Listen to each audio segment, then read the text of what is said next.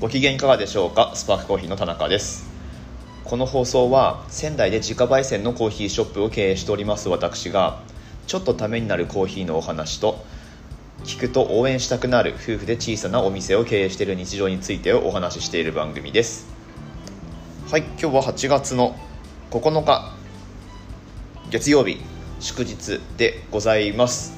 はい。出だしのところがまだ自分で決めておいてあの慣れてないんですけども口が。はい。まあまああのしばらくこの感じでやっていこうと思います。いろいろな配信者さんのやつをサンプリングしてですね実はこの番組を構成しているわけなんですがはい。あのボイシーパーソナリティでねあの仙台在住でもおなじみなんですけれども精神科医の家具俊先生っていらっしゃるんですが彼の話とかあとまあ話しぶりっていうのがすごく参考になりましてまあ僕とはねもちろん全然あの毛色の違う感じのちょっとねなんだろうイケメンなのかな？でイケボだと思うし、まあ、結構ね女性にモテそうな感じででかつなんか話もちょっと面白い感じに、えー、お話しされてる方がいらっしゃるんですけれども出だしのところはかぐしゅん先生のちょっとあの参考にしたりしています。はい彼の出だしがですねこんな感じなんですね。この放送は精神科医で元世界一周バックパッカーのカグシュンが人の心の奥深さに迫りより幸福な人生を送るためのヒントを共有する Voicyです。っていう感じなんですよ。ちょっと似てないか。似てないですね。まあでもなんかそうあの冒頭でこれどういう番組ですよっていうのをあの短く喋っておくっていうのがまあ、結構いいかなっていうふうに思っててでそれを一番うまくやってるのがカグシュン先生だと思うんですよね、うん、 Voicyの中で言ったらワーママハルさんとかもそんな感じで最初に言ってくれてますよね、うん、なんだっけ？ワーママハルさんだとようこそワーママはるラジオへ。この放送はワーキングマザーたちがワーママサバイバルをどう賢くしたたかに楽しく生き抜いていくのかそんなテーマでお送りしております。はい皆様いかがお過ごしでしょうか？みたいな感じで始まるんですけどちょっとすごくないですかあのどっちももう空で言える感じで覚えてるんですけど。まあ僕それはそれはどうでもいいですね。あのまあそういう感じでね、あの番組のなんだろうなクオリティみたいなものを上げていくために日々アップデートをしてますよという、えー、オープニングトークでございました。はい今日は祝日ということでうんとまあどうなんだろうな祝日だからこの内容っていうわけでもないんですけれどもはいえっとちょっとこのコーヒー関係で、えー、コーヒーとオリンピックとつなげてですねあオリンピック昨日終わりましたね。はい、えー、まあ楽しませてもらったわけなんですけれどもコーヒーとオリンピックっていうところで、んとですね、ちょっとあの話題になっていることがありましてそれ何かっていうとオーストラリアの選手村では毎日専属のバリスタがコーヒーを入れているという話題なんですね。これがですねなんか記事になってまして今日はそれについて取り上げてお話をしてみようと思います。ぜひ最後までお付き合いください。この番組は小さなお店を応援するあなたを応援しています。さてさてオーストラリアの選手村でのコーヒーのお話なんですけれども、まあ、この話題ですね、まあ、実は最近あの音声配信コーヒー関係の音声配信やられている翔平さんですね。たびたび出てきますけれども翔平さんがまあご自身でやられているヒマラヤの方でもお話ししてましたしあとは、まあ、ボイシーパーソナリティでもあるんですけれどもそっちの番組の方でも取り上げて、えー、紹介されてました。はい。でね翔平さんはちょっとオリンピック関係の仕事を今されてるそうでというのも彼ね飲食関係のお仕事ってことでまあそのそのものズバリ何ていう会社にいるのかとか僕分かんないんですけれどもまああのプレスの方向けに食事を提供するお仕事を選手村選手村じゃないか、まあ、オリンピック会場の方でやられてるっていうことなんですけれどもまあその辺のね事情もあって、えー、まあ、伝え聞いたお話だと思うんですけれども、まあ、そのオーストラリアチームのうんと選手村ではコーヒーが、えー、まあ、専属バリスタによって提供されているということが記事として上がってるわけなんですね。でですねこの話題昨日のあの雑誌コーヒーカルチャーマガジンスタンダードが出しているメールマガジンですねニュースレターの方でも取り上げられてましてなのであこれはあのコーヒー関係の話題としてはやっぱホットなものなんだなっていうことで今日僕も取り上げてるわけなんですけれどもちょっと元記事当たってみようと思います。で元記事がこれはザ・ガーディアンっていう記事ですね、まあ、海外の、えー、記事になるんですけれども。なのでこの話題多分日本語であの記事になってるっていうものは多分おそらくないと思いますし、まあ、強いてあげればその、ね、スタンダードのニュースレターでちょっと触れられてるっていうことだと思うんですけれどもこのガーディアンの方がですね見出しが面白くて Australia's secret weapon at the Tokyo Olympics. Good Coffee of course っていうやつなんですけれどもえっ、とまあオーストラリア代表の秘密兵器東京オリンピックでの秘密兵器はまあもちろんコーヒーだよねっていう見出しがついています。でうんとまあ、写真が載ってましてエスプレッソマシンですねリネアミニっていう丸底ッ社の機種があるんですけれども、まあ、あの家庭用と言いつつ、まあ、これほぼほぼ、まあ、業務用のものだと思うんですが、まあ、設置が可能なタンク式といわれる水道と直接つなぐ必要がなくって、えーまあ、マシンについてるタンクで抽出ができるっていうタイプのものなので、まあ、こういうね出先で抽出するのに、えー、すごく役に立つマシンなんですけれどもこれを3台用意してで専属のバリスタというのがですねエリオット・ジョンソンさんっていう方この方は、うんと、メルボルン出身なのかな？はい。で、まあ、最近は過去5年間北海道でバリスタの仕事をされてたということなんですけれどもまあなんかこの人とそのオーストラリアの、まあ、オリンピック協会なのかな？っていうのがなんかこうマッチングしたんでしょうね。でコーヒーを提供してくれっていうことに多分話がまとまったと思うんですけれども。まあ彼とあとはまあチームでって書いてあるので彼以外にもねもちろんバリスタ立ってやってると思うんですがなんとなんと1日に600杯のコーヒーを作って提供しているとそのオリンピック関係者にですねもちろん選手団だけじゃなくって関係者の方にも提供していると思うんですけれどもなので人数ってねかなりいらっしゃると思うんですが、まあ、その数なんと1日600杯と1日600杯ってねこの間なんかちらっとそういう話題出しましたけれどもあの仙台の中心部のチェーンのカフェで提供するコーヒーの杯数とほぼほぼ同じですね。はい。なのでそれをまあ、何人かのチームでしかもこのリネアミニ3台を使って600杯出しているということになりますね。これはすごいですね、まあ、いかにそのオーストラリアチームの方がコーヒー好きかっていうことなんですけれども。まあコーヒーといってももうそのブラックのコーヒーを飲んでるわけではもちろんおそらくなくってですね。大概はミルク入りのドリンクを飲んでいると思います。で実際記事の中でも書かれてるのが、うんとフラットホワイトですね。これ、まあ、以前の放送でもちょっと紹介したことがありますけれどもエスプレッソプラスミルクで作るメニューでフラットホワイトという、まあ、オーストラリアの定番ドリンクがあるんですがエスプレッソダブルショットですね、まあ、あの強めのコーヒー感強めの味わいのミルクドリンクという、はい。まあ、あの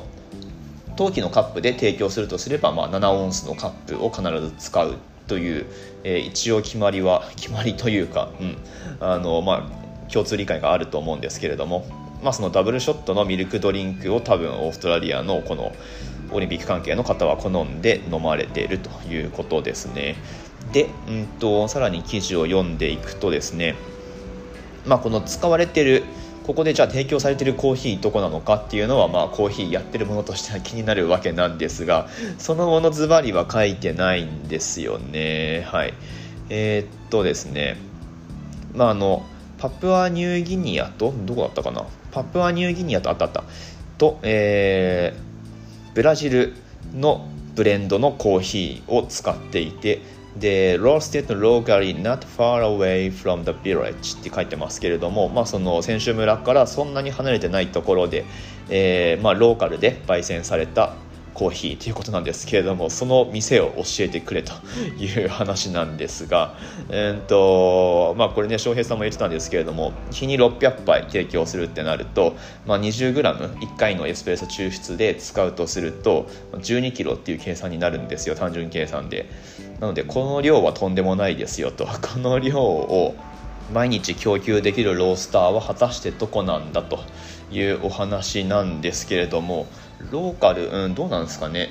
うんとまあ、この選手村の情報が、まあ、僕は全く関係者でも何でもないので選手村がどこにあるのかとかってよくわからないので想像でしか言えないですけれども、まあ、オーストラリアっていうことで言ったらシングルオージャパンとかじゃないですかね。この量をさばけるのって、うん、シングルオリジンロースターズってシドニーのシドニー発祥のロースターがありましてでその日本法人がねあの両国にありますけれどもそこに焙煎所がありましてそこには、えっと、あれは20キロのプロバットかな？20キロだっけ、まあ、割と大きめの焙煎機が入っててで、まあ、卸メインで今はねシングルオージャパンはやってってらっしゃるので、まあ、供給能力的にはシングルオージャパンあたりなんじゃないかなと思うんですが、まあ、そこはね あの情報ないので想像の範疇を出ないですけれども、まあ、オーストラリアつながりっていうことであれば可能性なくはないかなと思ったりもしますがまあまあとにかくその日本で焙煎された豆を使って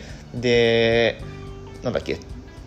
ジョンソンさんジョンソンエリオットさんエリオットさんね、えー、まあオーストラリア出身だと思うんですが、まあ、エレトさん自身も日本に、えー、いて仕事されてたと、まあ、言ったらそのオーストラリアのチームとしては人材もコーヒー豆も現地調達してで、まあ、なおかつそのホームの味っていうかねあの慣れ親しんだフラットホワイトを提供してでそれが、えー、オーストラリアのシークレットウェポンになってるっていうことなんですね。これなんかいい話ですよね。オーストラリア代表は実際メダル獲得数も多いしまあねその競泳ですね。もう昔から強いですけれども。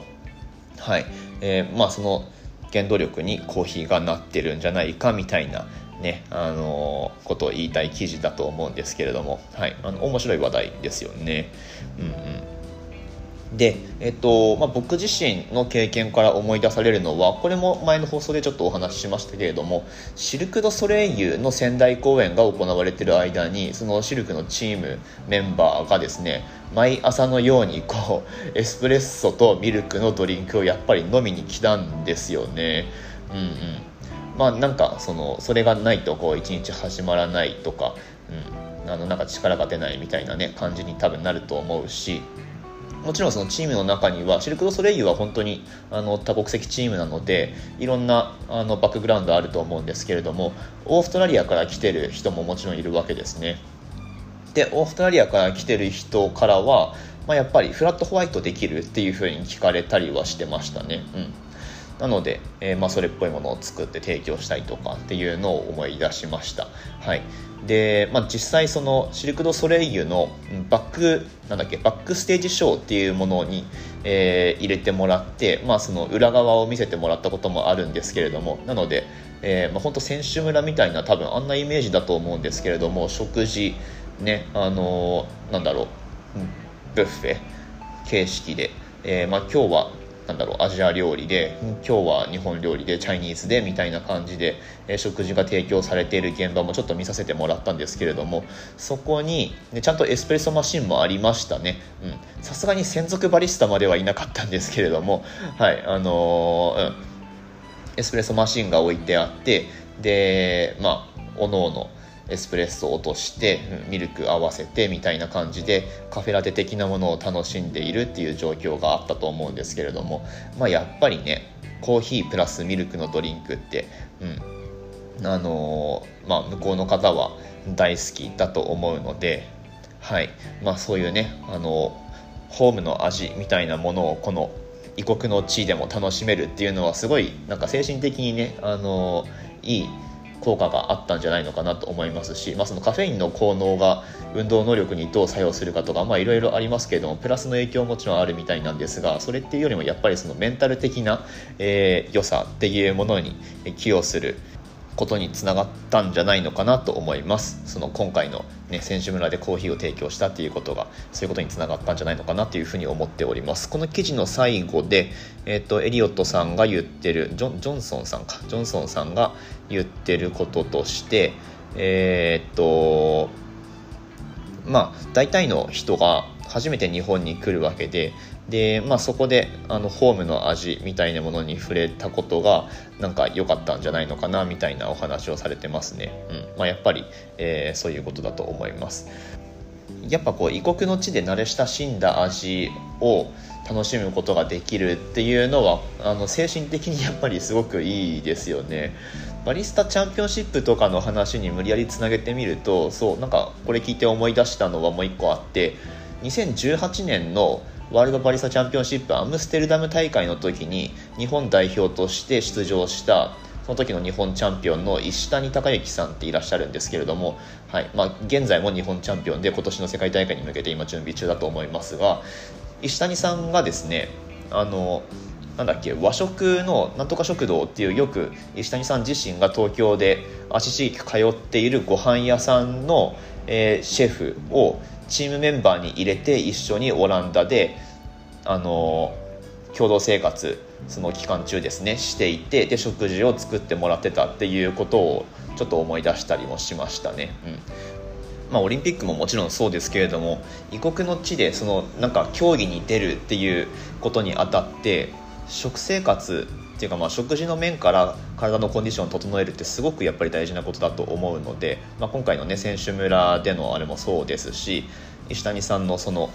日本食普段え、まあ、食べ慣れているものをその期間中も作ってくれるシェフを、え、帯同してもらってっていうのもすごくいいと思いますね。はい、なのでね、まあ、またシルク・ド・ソレイユとかあれば仙台で、まあ、喜んでそのコーヒー係はやりたいななんて思ってるんですけどね、はい、次の公演がいつになるやらという感じではございますが今日はそんなオーストラリア代表の、えー、まあ、強さの秘訣みたいなことについてお話をさせていただきました。